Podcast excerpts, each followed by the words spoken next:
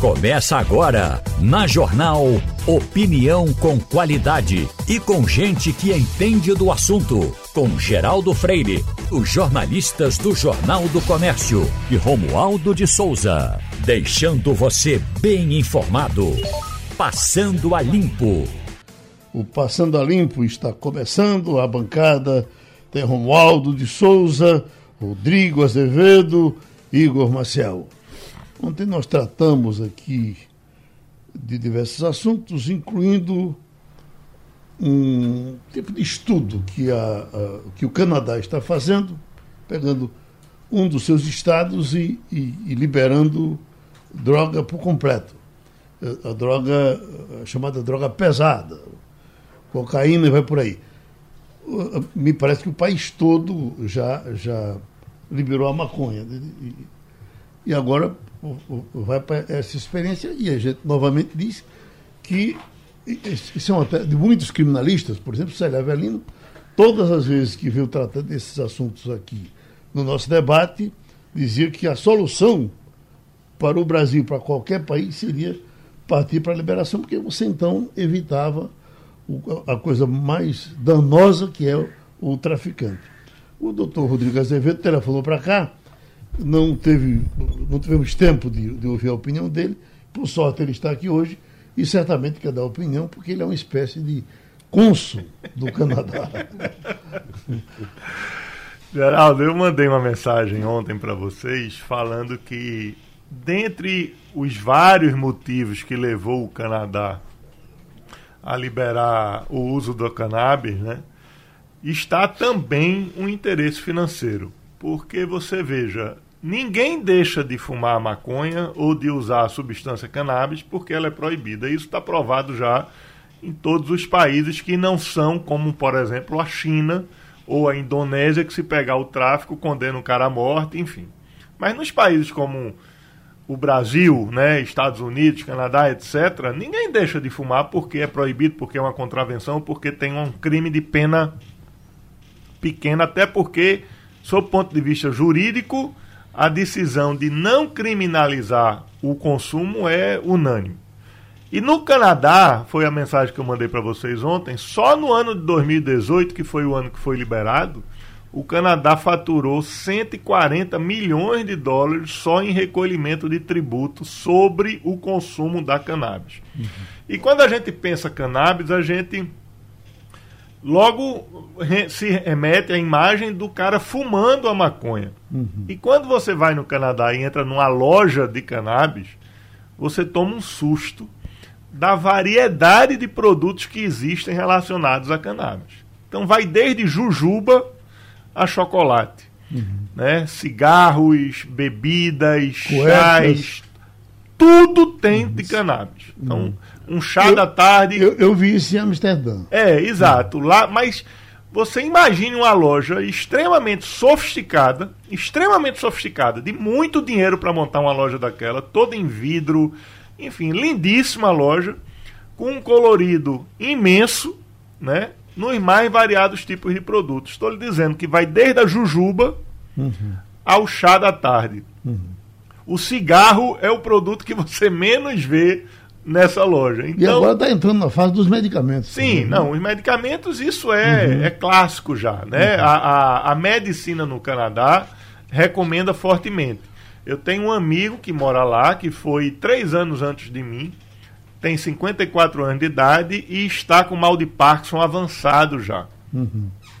E ele recebe do SUS canadense, vou chamar aqui, do uhum. Serviço Público de Saúde do Canadá, a substância cannabis líquida, né? o xarope de cannabis, ou é o extrato de cannabis, não sei assim a, tecnicamente como definir, mas ele recebe do poder público a medicação cannabis para o uso, porque é, dizem que relaxa, enfim, Alivia que ajuda. Né? Alivia os sintomas. É, que ajuda é. bastante nos, nos efeitos da doença do mal de Parkinson. Né? Então, é, na área médica, isso já está bastante avançado lá. Uhum. Né? Aqui, me parece que, que quem precisa se utilizar da cannabis na área precisa entrar com ação judicial para que o juiz autorize e ele possa fazer a importação. Me parece, não estou certo disso, mas me parece que precisa, que é necessário.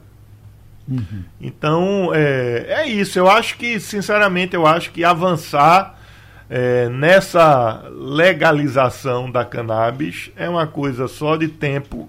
Né? E, e a proibição ainda é fruto de uma questão cultural. Mas eles agora, é, é, primeiro, estavam aparecendo algumas informações de que o Canadá poderia até recuar, porque estava encontrando problemas. Isso não é verdade, né?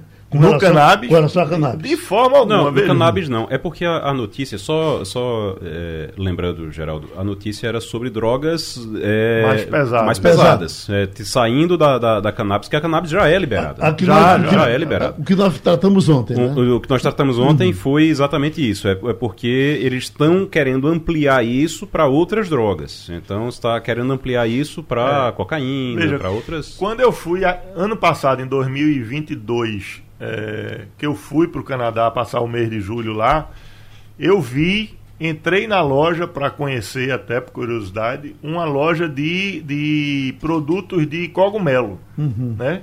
Cogumelo é um entorpecente também uhum. e não é liberado no Canadá. Uhum. Mas existia uma loja lá com placa, numa avenida, enfim. As autoridades fazem vista grossa, a coisa oficialmente lá, funcionando com placas neon do lado de, na, na fachada. Alvará de funcionamento é, e tudo. Exato, só... entendeu? Então eu disse, pô, como é, que, como é que isso funciona se é proibido? Não, mas as autoridades preferem ignorar do que combater. Não corre nenhum risco, professor, de que se criar um, um tipo de uma grande cracolândia. Quando a gente vê aquela cracolândia de São Paulo, a gente se assusta com essas coisas. Veja, esse é o ponto que eu gostaria de tocar. Imagine o seguinte, Geraldo. Vamos imaginar, vamos imaginar que a cannabis seja liberada no Brasil, uhum. certo? Oficialmente. E, ao ser liberado, vai vir todos os custos dessa liberação, inclusive taxação, uhum. imposto, etc. Num país como o Canadá, que você não tem a pobreza como você tem no Brasil, você tem um de, a pessoa de classe média baixa, mas você não tem o pobre miserável. Né? Qualquer pessoa lá tem acesso a cannabis de forma oficial entrando na loja e comprando, porque é possível. Mas se você traz essa realidade para o Brasil, como é que um pobre miserável vai consumir, que quiser a cannabis, vai consumir a cannabis numa loja oficializada, com todos os custos que um produto vendido em uma loja tem, com imposto, com... então, hã? vai ser caro. Vai ser caro, então ele vai continuar comprando no traficante. Então essa história que se liberar vai virar uma Crocolândia, na minha cabeça, ela não, não, não tem o menor sentido, porque hoje é extremamente proibido e existe a Crocolândia. Uhum. Agora, quem está na Crocolândia são aquelas pessoas menos favorecidas, porque quem tem dinheiro para comprar, para o traficante mandar entregar em casa, ele consome dessa forma, né? Uhum. Então, é, se houver realmente uma liberação nessa linha, é preciso que haja uma liberação, inclusive com o fornecimento da cannabis no serviço público Agora, de saúde. Você vai ter que ter um investimento, tem que ter um investimento no, no ordenamento disso. Você vai precisar ordenar isso. Quando você vai para. Você teve em Amsterdã, Geraldo, por exemplo. Eu não conheço no Canadá como são as regras, mas você tem regras em Amsterdã.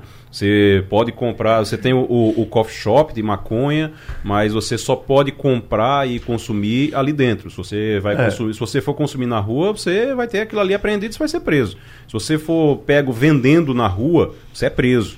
Se você for pego comprando na rua, você vai ter problemas também por lá em, em Amsterdã. Se você, é, você não pode, por exemplo, vender. Lá eles não podem vender maconha no mesmo lugar onde vende cerveja, por hum. exemplo. Você tem a, a, a cervejaria, você tem a, o lugar para tomar cerveja de um, de um lado, e em outro local você tem o lugar que você pode comprar os produtos de maconha, inclusive o, Agora, a, a maconha. maconha você lembra que lá é organizado, tem essa organização. Como é que é feita então... essa organização é que é importante, uhum. porque aí é, é, isso talvez também que uma atuação em cima de algo como a Cracolândia depende também é, de ordem, depende é preciso, de, é preciso esclarecer o seguinte: no Canadá é liberado, mas é liberado para o canadense e para o residente permanente. Então, é, turista não pode comprar então ninguém pode ir para o Canadá para fumar maconha, não vendem. Uhum. Né? É, o estudante não pode comprar. Você não pode consumir em, em praça pública, você pode consumir até na rua, andando para o trabalho, mas você não pode parar num parque onde tem crianças tal e consumir. Você não pode consumir em ambiente de trabalho, é inclusive é motivo de justa causa de demissão. Você pode consumir em casa, você pode comprar, você pode consumir na rua, você e detalhe, não tem esses clubes recreativos como tem em Amsterdã, por exemplo, uhum. que o turista vai lá, entra que é o e consome. Shop, né? É, eles chamam de coffee shop. Não tem. Então, o Canadá ele libera, mas libera para o cidadão com o uso controlado, né? Uhum. Deixa eu trazer Romualdo, porque por exemplo, nos Estados Unidos, grandes estados como Califórnia, etc, já está uh, resolvido esse negócio de, de, de maconha.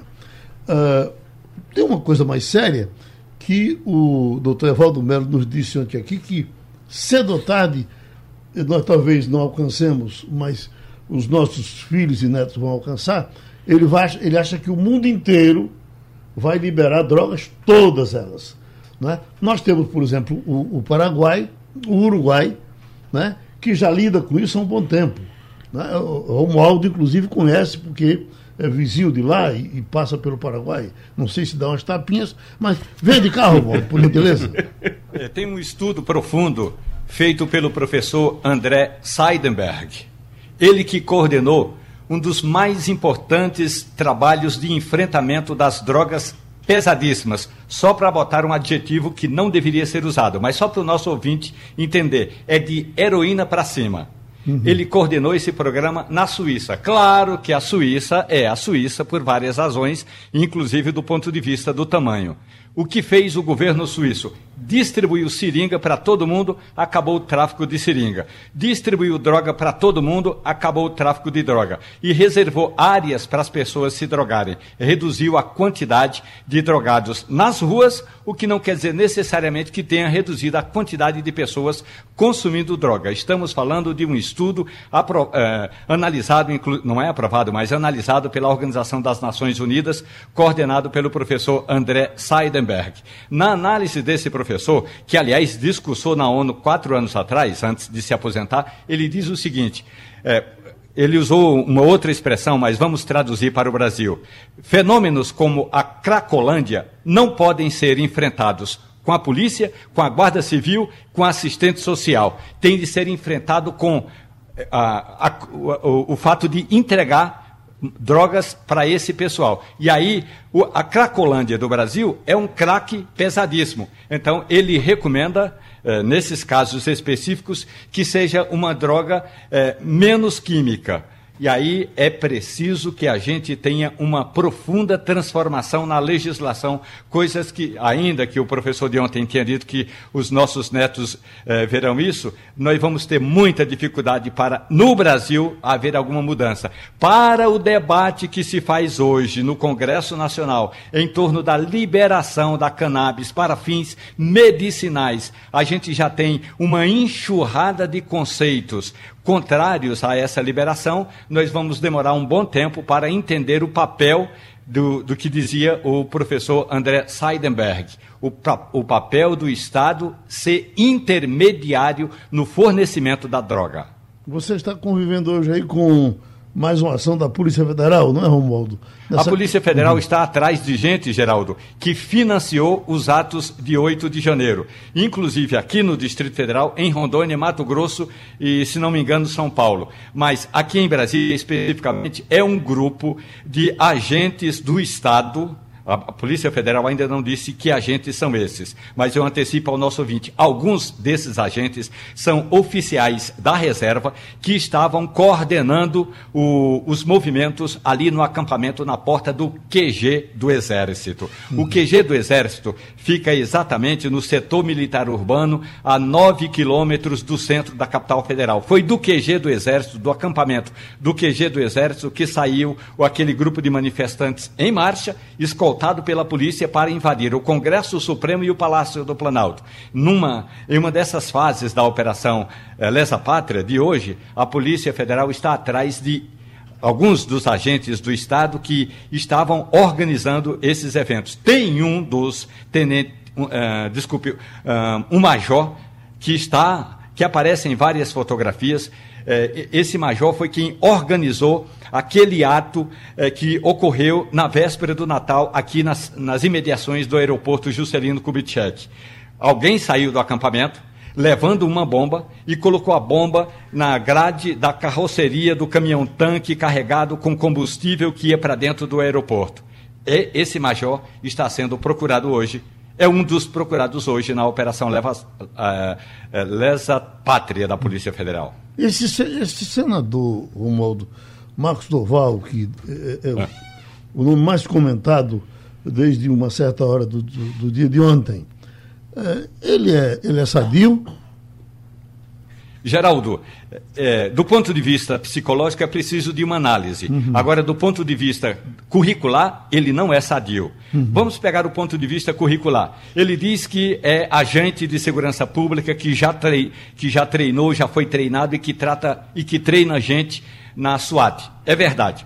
Vamos pegar um exemplo, Geraldo. Hum. Em qualquer cidadezinha do interior eh, dos Estados Unidos, tem lá SWAT, SWAT, como aqui no Brasil nós temos a Guarda Municipal. É SWAT, do mesmo jeito. Então, se você botar um adesivo da SWAT, uma, bolsa, um, um, uma camisa da SWAT e fizer um treinamento, você está fazendo o treinamento na SWAT. Então, ele trouxe essa experiência, o que os técnicos chamam de expertise, lá dos Estados Unidos, para aqui no Brasil. O que é necessário analisar no currículo do senador eh, Duval é que ele diz que é agente da, uh, da NASA, que já treinou integrantes da NASA e até agora ninguém se, se apresentou como tendo sido um treinado pelo Marcos Duval. Agora, o que é, é bom destacar é que o Marcos Duval, depo... nas declarações de ontem e depois na Polícia Federal, ele joga parte da responsabilidade no lombo do ex-deputado Daniel Silveira. Daniel Silveira, do PTB do Rio de Janeiro, está preso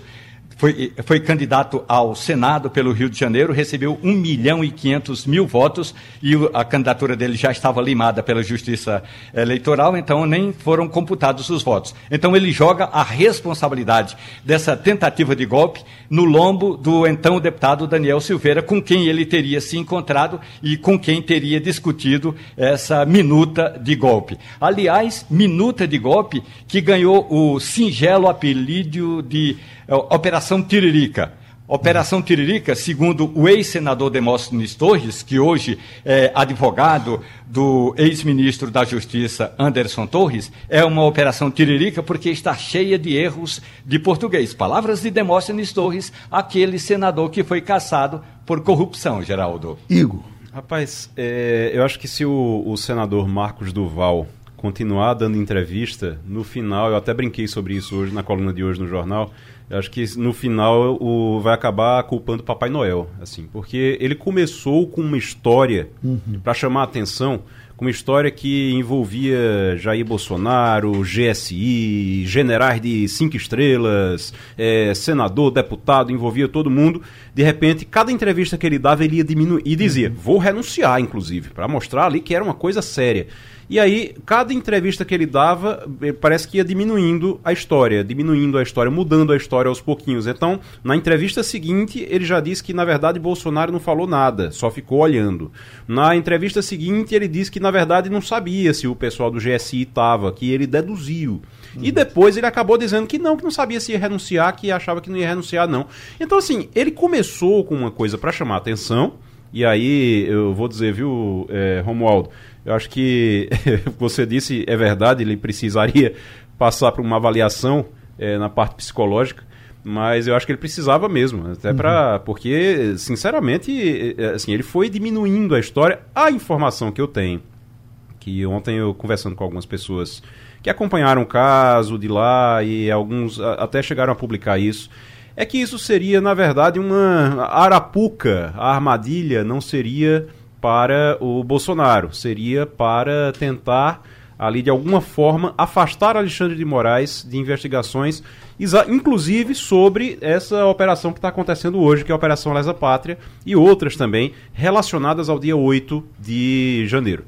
O que é que, como é que se daria isso? Se daria isso porque para quem não percebeu, por mais que pareça que ele estava ontem, que o Marcos Duval estava ontem falando de Bolsonaro e tentando prejudicar Bolsonaro, na verdade, quando ele vai tirando o Bolsonaro depois dizendo que Bolsonaro não deu nenhuma palavra, que só ficou lá escutando, ele encaixa com o argumento de Bolsonaro, que Bolsonaro já falou sobre isso lá nos Estados Unidos, uhum. e disse: não, realmente aconteceu, mas não falei nada porque eu só deixei eles falarem lá e, e, e não fiz nada, não falei nada, não tomei atitude nenhuma, porque o Daniel Silveira estava muito nervoso e eu estava querendo que ele, que ele fosse embora, que resolvesse logo isso. E aí ele diz, não falou nada. O que é que, qual é o ponto que não mudou em relação a isso? É Marcos Duval dizendo que estava o tempo todo conversando com Alexandre de Moraes. Então Alexandre de Moraes é como se, é como se ele quisesse dizer que Alexandre de Moraes estava participando daquilo nos bastidores. E isso pode ser base, ou pelo menos eles imaginam, eu acho, uma, eu acho uma maluquice, mas eles imaginam que isso poderia ser uma base para tirar exatamente, a, exatamente, para tirar Alexandre de Moraes do processo das investigações e do processo e dizer não, ele é suspeito porque ele estava nos bastidores participando de toda essa armação aí contra Bolsonaro. Então uhum. ele tinha interesses contra Bolsonaro. A intenção, na verdade, seria essa. Uhum. Faz sentido diante da maluquice, não faz sentido porque não, não daria certo, não, não dá certo, não tem como dar certo, mas faz sentido pela cabeça é, do Marcos Duval e dos bolsonaristas, da forma como a gente tem visto ultimamente. Quer fechar, Romulo? É, e um detalhe importante, quando prestou depoimento à Polícia Federal, o Marcos Duval o tempo todo insiste que te, é, teve uma conversa com o ministro Alexandre de Moraes, insiste que havia uma tentativa para grampear o ministro Alexandre de Moraes e tem, ele diz assim: o, uh, no momento da nossa conversa, nós não fomos explícitos, ou seja, ele usa o verbo uh, no plural para trazer, o que disse Igor, para trazer Alexandre de Moraes para o centro uh, desse debate. Exatamente. Trazendo Alexandre de Moraes para o centro do debate, em alguma situação, o Alexandre de Moraes poderia dizer que não estava eh, se sentindo confortável naquele processo eh, e teria que sair. Ou seja, eh, se de um lado Marcos Duval, que começa o dia dizendo que o presidente da República sabia, que o então deputado Daniel Silveira sabia, e termina o dia meio que responsabilizando ou jogando para o lado do Alexandre de Moraes, a estratégia dos bolsonaristas nessa operação é mostrar que um ministro do Supremo Tribunal Federal, no mínimo, tomou conhecimento. Na, no depoimento de ontem à Polícia Federal, o ex-ministro da Justiça, Anderson Torres, joga a culpa na empregada doméstica. Ele disse que foi a empregada doméstica que pegou aquele papel em algum canto e jogou ali e colocou ali na estante. Olha, em toda, de, de todas essas eh, nuances, de todas essas informações que a gente ouviu, tanto no depoimento de Marcos Duval, como no depoimento de Anderson Torres, ainda que você possa dizer assim, ah, alguém tentou incriminar ou colocar nessa, nesse debate todo o, o ministro Alexandre de Moraes, o que a gente entende é que realmente essa operação, eh, essa operação que estão chamando de golpe, foi uma profunda atrapalhada. O professor Gustavo Buarque é sempre bem-vindo nesse programa, por conta de sua larga experiência em todos os cargos públicos, passagem pelo Senado, pelo governo, pelas universidades, pelo Ministério da Educação. Ontem a gente procurou, professor Cristóvão, porque nós falamos aqui de, de governabilidade e governança, que Lula possivelmente teria, com as eleições do Senado e, e da Câmara conseguido as condições de governabilidade, que ele deveria certamente agora partir para a governança, que é para tratar das coisas que a gente está na expectativa de que se cuide de, de inflação, de saúde, de educação, e está se demorando a falar disso. É nesse, é, é, é, é nesse ninho que a, gente, que a gente quer jogar a sua opinião. Fico muito você esteja trazendo esse tema, mostrando a diferença entre governabilidade e governança. Uhum. Inclusive, a governabilidade do curto prazo, por exemplo, no dia da eleição de um presidente do Senado e da Câmara, e a governança, que é o longo prazo. Eu lamento não ter podido estar ontem, mas estou feliz de estar aqui com vocês debatendo isso. Então, essa governança já começou? Aí é que está. Por isso que eu gostei da sua proposta de debater isso. Eu temo que ela não esteja sendo construída ainda. Vou dizer por quê. Essa governança que se faz na política, ela precisa ter dois olhos. Uma sociedade justa e uma economia eficiente. A justiça não social, distribuição de renda, água, moradia, escola, bem-estar, não caminha sobre uma economia ineficiente. A eficiência econômica é uma base necessária para caminhar em busca da justiça. Ao mesmo tempo, não levar em conta os efeitos da desigualdade, do transporte ruim, da falta de moradia sobre a economia, não considerar que a pobreza ela termina impedindo o crescimento econômico pelo mal-estar, pela insatisfação, pela também ineficiência, é um erro. O Brasil, lamentavelmente, tem tido governos que se preocupam com melhorar a justiça social e outros que se preocupam com a eficiência econômica. A gente não está encontrando a governança da união dos dois. Quer ver um exemplo? Tivemos milagres econômicos no Brasil, taxas altíssimas de crescimento, com o salário mínimo congelado. Arroxo salarial se chamava. Aí, de vez em quando, vem governos que, com sensibilidade social, justiça, justíssima, querem elevar o salário mínimo a um nível maior do que a eficiência econômica permite. Então, isso é que faz ficarmos preocupados. A palavra governança que você usou. Uhum. Que eu diria que é o casamento pela política da eficiência econômica com a justiça social. Igor Marcel? Professor, a gente é, é, acompanha esse início de governo Lula, estava comentando aqui agora, inclusive nos bastidores, com uma, uma preocupação por conta do palanque que ainda não foi desmontado nem de um lado nem do outro. E isso atrasa muito o início de um governo, isso atrasa muito as realizações de um governo. Realizações necessárias, a gente não está numa, numa situação fácil no Brasil, a gente não, acho que a gente nunca esteve numa situação fácil, mas a gente está numa situação agora ainda mais complicada, ainda mais difícil.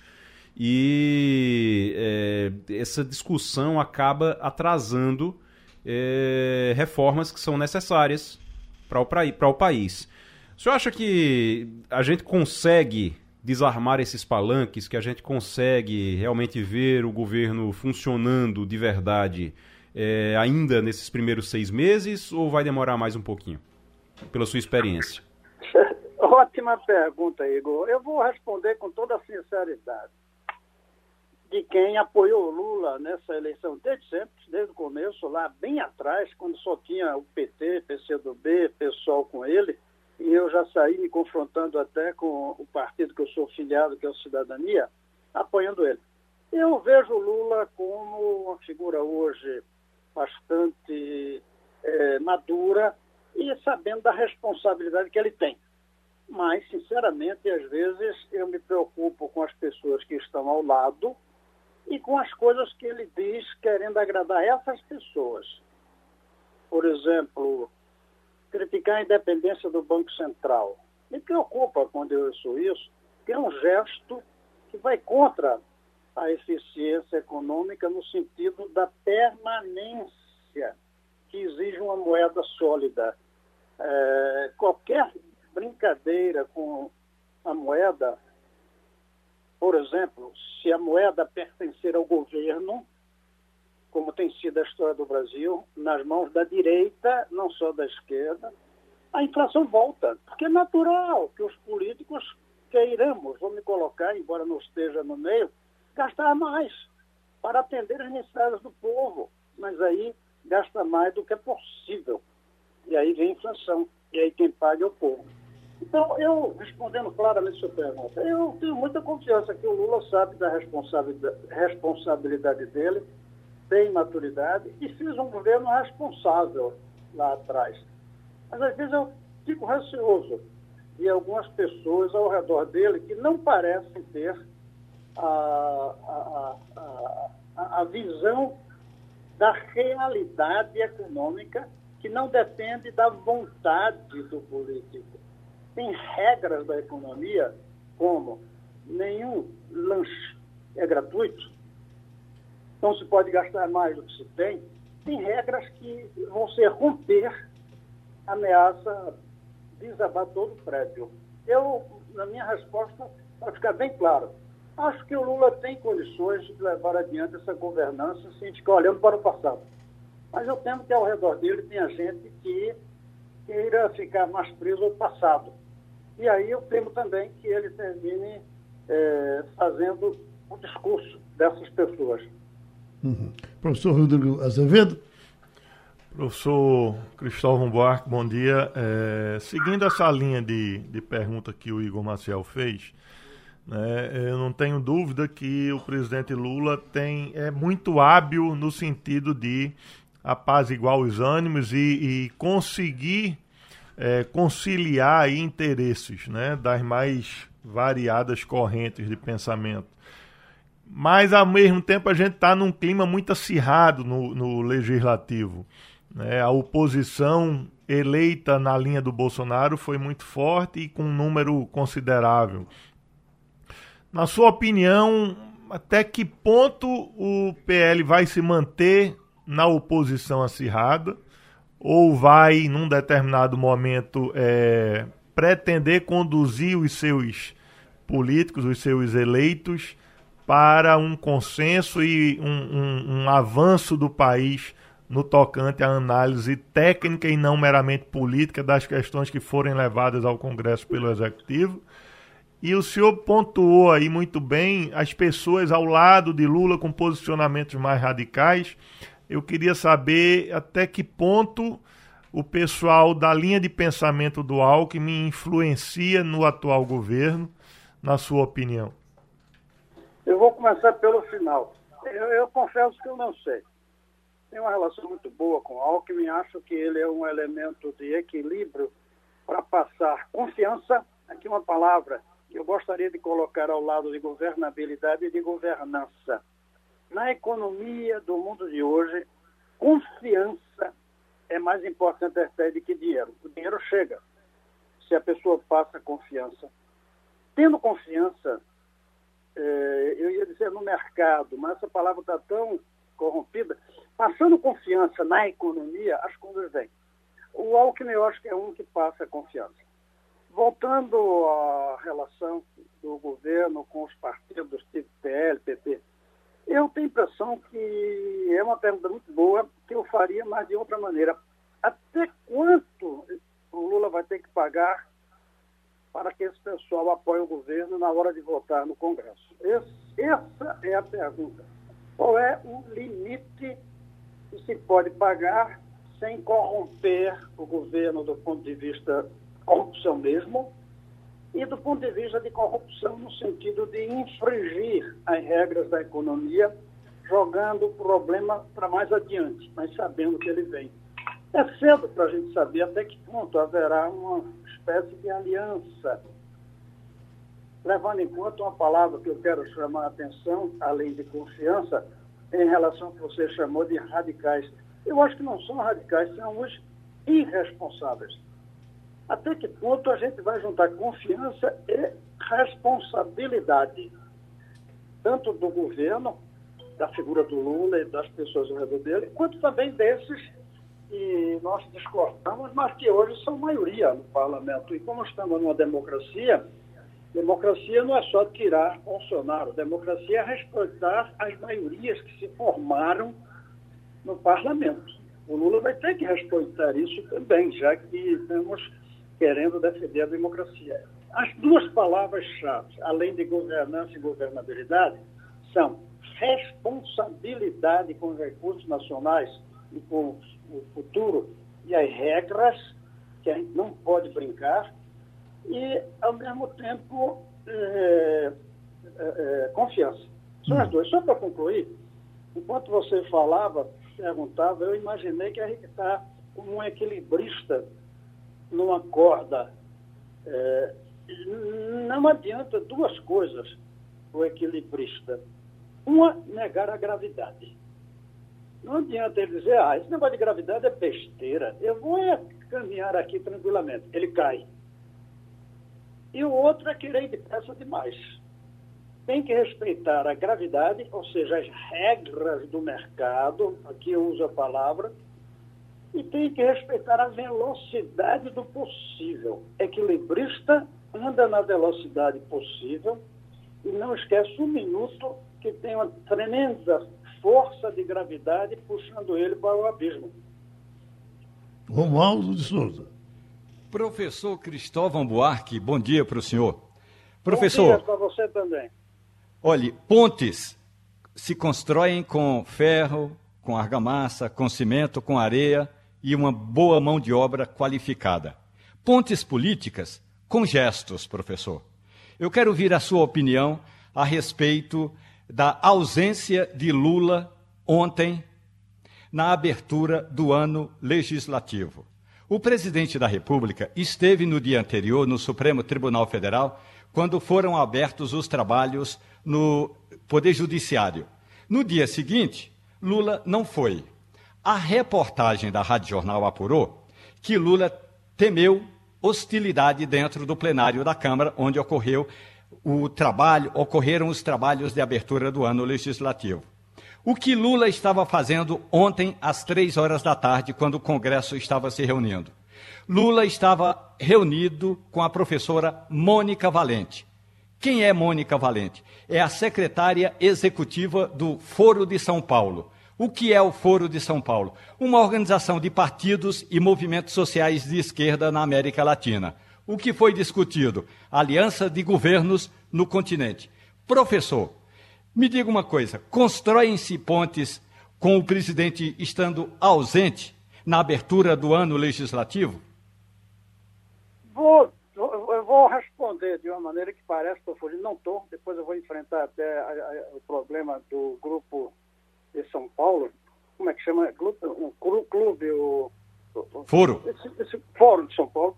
Mas eu quero o seguinte, pessoalmente, eu sempre vejo com constrangimento quando eu vejo o presidente indo ao Congresso e indo ao Supremo.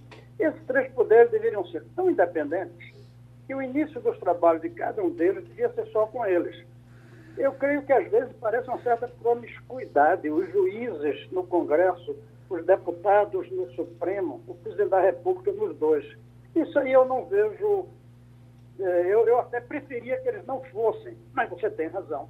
Que a tradição brasileira é isso. Tanto que o Lula foi para o Supremo.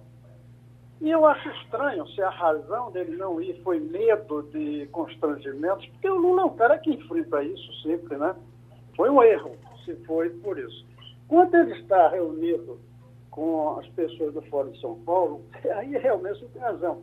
Foi um gesto na coincidência que não foi bom. Ele podia fazer essa reunião outra hora para evitar essa coincidência. Que em política tudo isso é usado, tanto que você está perguntando por causa disso. É, não, é, não é uma coisa tola, é uma coisa que incomoda a muitos. Logo, é, não deveria ter sido evitado. Agora, eu pessoalmente acho que esse Fórum de São Paulo não existe mais, do ponto de vista concreto, e que é, se o Lula quisesse fazer esses acordos, ele faria entre os governos, que hoje a maioria já é de esquerda na América Latina. Eu não dou essa importância ao chamado Fórum de São Paulo. Eu acho que passou o tempo deles, nunca fui envolvido, nem simpático a isso, mas houve um tempo que se justificava. Hoje eu acho que não se justifica, é uma coisa meio superada e a coincidência não foi boa para a chamada governança e governabilidade. Não foi boa. E, dito isso, era melhor que ele tivesse ido mesmo ao Congresso. Uhum. A gente então ouviu novamente aqui no Passando a Limpo o professor Cristóvão Buarque. Acho que uma conversa rápida, o deputado João Paulo resolve isso com a gente. Porque a gente sabe do seu projeto, deputado, para eh, para cannabis aqui no estado de Pernambuco, sabe que o governador Paulo Câmara assinou com toda rapidez, mas a gente espera que essa coisa ande. O caso de São Paulo, eh, eh, o projeto entrou depois do seu, o governador chegou depois do seu, e São Paulo já está agilizando a ponto de eu ter a impressão que daqui a, a, a, duas ou três semanas o SUS em São Paulo já estaria oferecendo esse remédio à, à base de cannabis. Eu queria lhe perguntar eh, se essa coisa está andando aqui, se o senhor vai ter que ter uma conversa com a governadora, uh, já, se, se, se sente que ela está interessada nisso, porque nós estamos interessados que isso funcione logo. Bom dia, Geraldo. Bom dia, Igor. Bom dia, Rodrigo. Bom dia, Romualdo. Bom dia. É o seguinte, Geraldo. Primeiro, vamos analisar aqui a diferença. A diferença de São Paulo para cá. É, a lei de São Paulo autoriza a distribuição pelo SUS. Uhum. A nossa lei aqui é diferente, porque a lei a, a promulgada aqui pelo governador, ex-governador Paulo Câmara, ela autoriza o cultivo e a produção não é? Uhum. do remédio. Então é muito diferente porque lá os produtos que vão ser distribuídos pelo SUS, eles continuam com, com preços altos, apesar de quem vai comprar é o SUS. Uhum. Aqui vai permitir o cultivo da cannabis para fins medicinais, humano e animal. Essa é a primeira, a, a grande diferença. Uhum. Agora, para produzir, eu inclusive conversei com os companheiros da Aliança, que é uma associação é, de usuários da medicação, tem mais de 1.300 pessoas, podendo chegar a mais de 10 mil, é, elas têm estão aguardando uma decisão da desembargadora, acredito que é a desembargadora Poliana, é, porque para produção, ela, a, a, a lei que eu, é, foi sancionada pelo governador, ela tem que ter a autorização da Anvisa. Uhum. E é lógico, na medida em que elas entraram com essa ação, a decisão deve sair por esses dias então, aí vai garantir a produção de nove tipos de óleos, né? Para depressão, para autismo, para epilepsia, é, e a fibromialgia e, outra, e outras doenças, Paxo, etc. Né? Uhum. Mas está numa fase engatilhada já para se iniciar a produção aqui. Agora, hoje às 10 horas da manhã. Estou saindo daqui do gabinete para uma audiência com a governadora e vou falar dessa questão com ela e vou pedir uma, uma, uma audiência com a secretária de Saúde para que a gente possa discutir a possibilidade também da produção dessa, desse medicamento pela, pela, pelo LAFEP. Pronto. É isso que eu lhe perguntar, porque o LAFEP, inclusive, o caiu a ligação. Mas o LAFEP já teve um medicamento à base de maconha que foi eh, eh, na hora da inauguração, ou da, da primeira entrega, que era para pacientes do Hospital do Câncer, eh, o, o, na hora da, da, às 10 horas da manhã seria a hora da entrega, e aí entrou uma ação popular de alguém aí do Ministério Público, e isso foi proibido. Eu, eu não sei nem essa fórmula do LAFEP, que foi feito dela, porque isso é uma coisa que faz mais ou menos 30 anos. Então o LAFEP, que tem andado tão quietinho, bem que poderia assumir essa produção. Eu acho que uh, pode ser uma boa conversa. Foi bom saber que João Paulo pensa isso. Pode deixar, acho que já está é, resolvido. acho que é, é importante porque, uhum. porque é, é, importante ter, é, você liberar a produção, porque você vai conseguir baratear. No caso, uhum. a, a, a, o projeto de, de, de João Paulo, do deputado João Paulo, é importante porque você consegue se baratear. se o LAFEP fizer, já, já vai baratear. Mas se, né? o LAFEP, se o LAFEP fizer, é. Mas uhum. aí eu acho que eu não sei como é que seria a produção, como é que conseguiria liberar a produção para o LAFEP fazer isso. Eu acho que uhum. talvez precisasse também disso da, da. Mas você tem condição, eu acho que você tem, você tem que fazer as duas coisas, o que São Paulo fez e o que o, o deputado está tentando fazer aqui também. Porque aí você não só você libera para o SUS, você libera para o LAFEP produzir, por exemplo, mas você também vai baratear para diminuir o custo do Estado com hum. essa medicação. É, Geraldo, o que me impressiona é o forte fator cultural nessa história, apesar dos inúmeros trabalhos científicos defendendo o uso da medicação. Uhum. Né? É importante que o ouvinte tenha consciência de que a utilização do óleo da cannabis a título de medicação não causa dependência química, né? não é uma substância entorpecente e só traz benefícios, isso dito pela própria comunidade científica. Uhum. Né? E tanto é porque, que. Acho que é até uma coisa para esclarecer e para deixar bem claro assim: o remédio à base Nada... de maconha, a, a, pessoa não vai usar o remédio para ficar doidão, não, Exatamente. tá, gente? Não vai ficar usar o remédio para se entorpecer, não. Aquilo ali, aquilo ali não vicia. E nada tem a ver com fumar um cigarro de maconha. Exato. Né? É, um, é, completamente, é completamente diferente, diferente a, a discussão aqui. Né? E o que me gerou dúvida, até porque eu não conheço a lei, é se essa autorização para produção é uma autorização para produção em caráter industrial, realizado por alguma empresa, instituição, ou é autorização para que o indivíduo produza em casa a sua planta Produz de maconha. em casa. É, é Produz é, em é casa. isso que está demorando. É e por aí... isso que eu acho que você poderia, acho que é muito mais fácil você fazer logo com o Lafé produzindo e em seguida para esse outro processo. Isso, aí. Que lá para frente deve acontecer. Né? Aí né? vem uma outra pergunta. Essa produção em casa é para que ele possa fumar, essa pessoa que vai produzir possa Não. fumar o cigarro é ou produzir o óleo? É chá de maconha.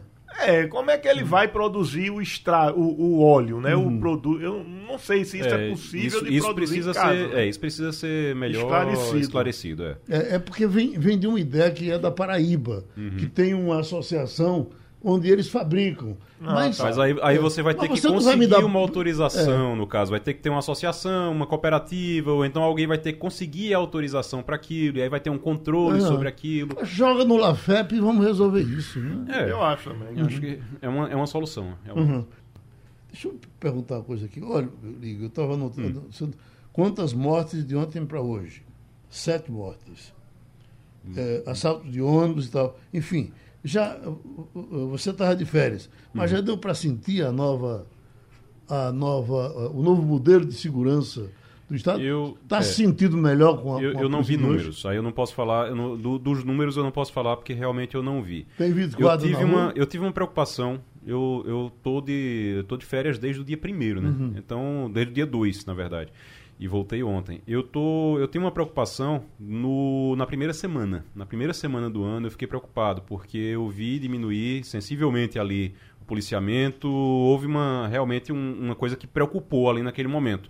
Logo depois eu escutei uma entrevista aqui com Sim. o comandante da, com, com vocês aqui com o comandante da Polícia Militar, e ele disse: olha, estamos já é, aumentando o efetivo, o pessoal está indo para a rua, tudo. A partir de então, aí eu posso dizer da minha impressão, da uhum. minha impressão dos lugares por onde eu ando, eu tenho me sentido mais seguro.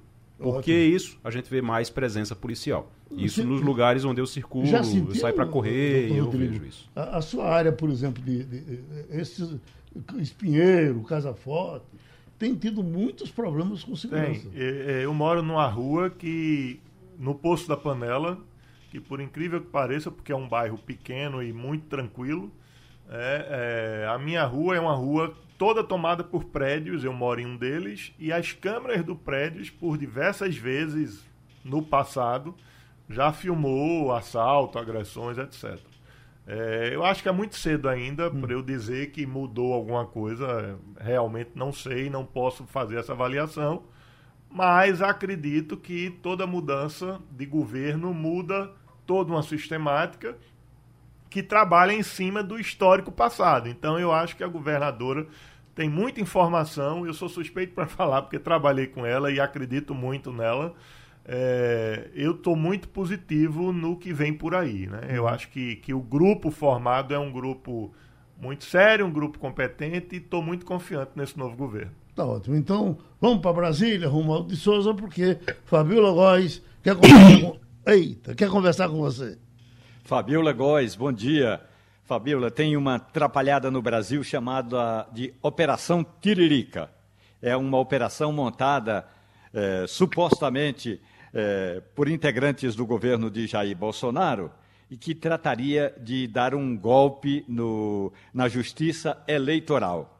Essa operação Tiririca, é, Fabiola, ainda vai ser investigada pela, pelo Supremo Tribunal Federal, pela Polícia Federal, a pedido do a mando do Supremo Tribunal Federal, e envolve, envolve a participação do então presidente, do então ministro da Justiça e de um então deputado. Aí, o presidente do Brasil termina seu mandato e vai embora para os Estados Unidos.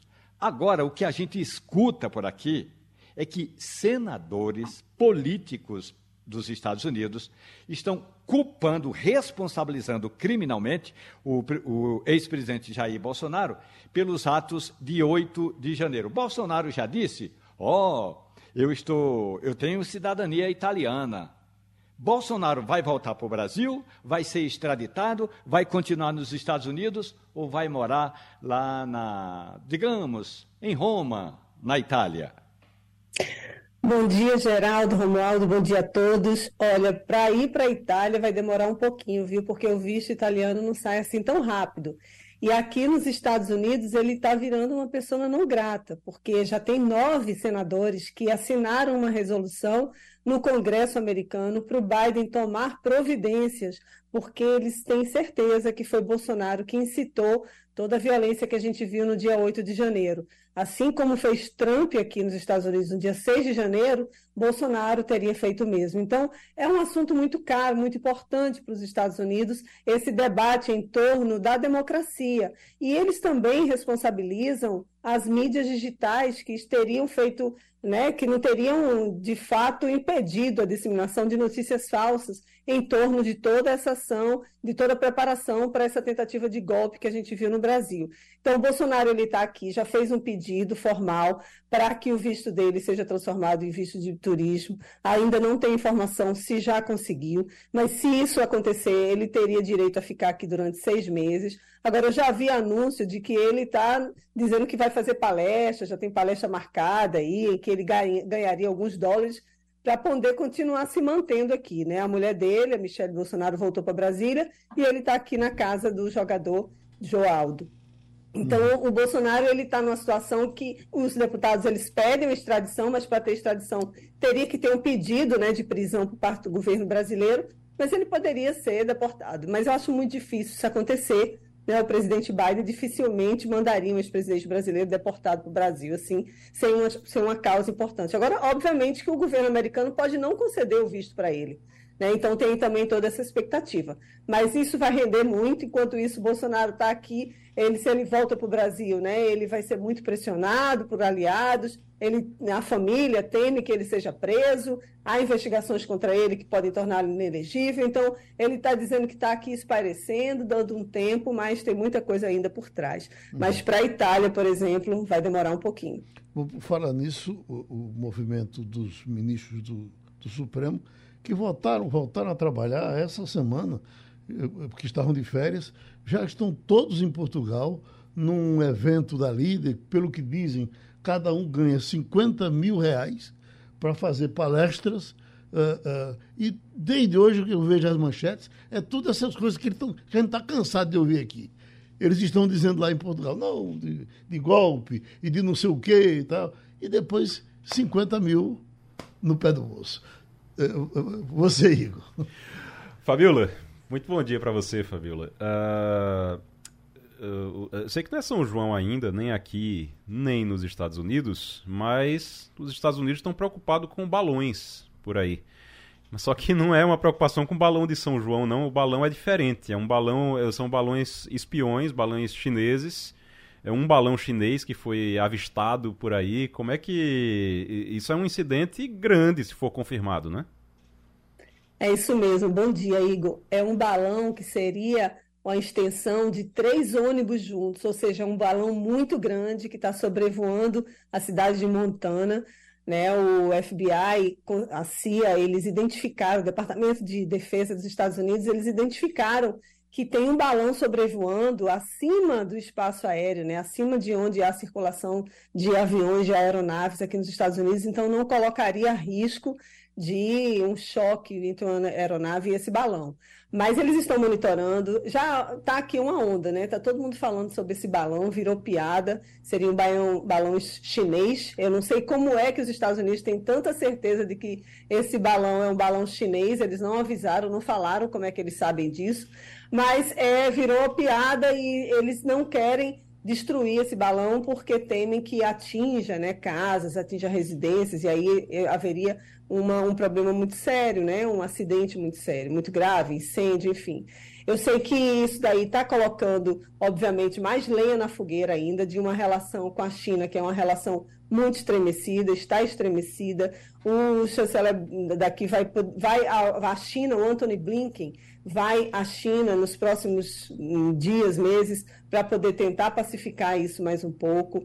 Ontem a gente teve anúncio em que bases militares, quatro bases militares dos Estados Unidos foram instaladas lá nas Filipinas, é uma região estratégica no mar, no mar do sul, no sul da China, em que a gente vê aí um acirramento entre possibilidades de da China invadir Taiwan, é né, uma região que fica muito próxima, então os Estados Unidos estariam se preparando militarmente em caso de uma suposta de um suposto ataque chinês. Já tem gente especialista dizendo que é inevitável uma guerra entre Estados Unidos e China em 2025, que seria uma data pós-eleição nos Estados Unidos, em que poderia haver uma invasão na, em Taiwan, da China em Taiwan. Então, é um assunto muito delicado. Aí, para completar tudo isso, vem esse balão circulando aqui, né, a, a, o, o céu nos Estados Unidos. Mas é, virou motivo de piada, sim. Doutor Rodrigo? É, Fabiola, essa comparação que o presidente Putin faz com com a batalha de Stalingrado em relação à guerra da Rússia com a Croácia. Você poderia esclarecer um pouco mais para a gente?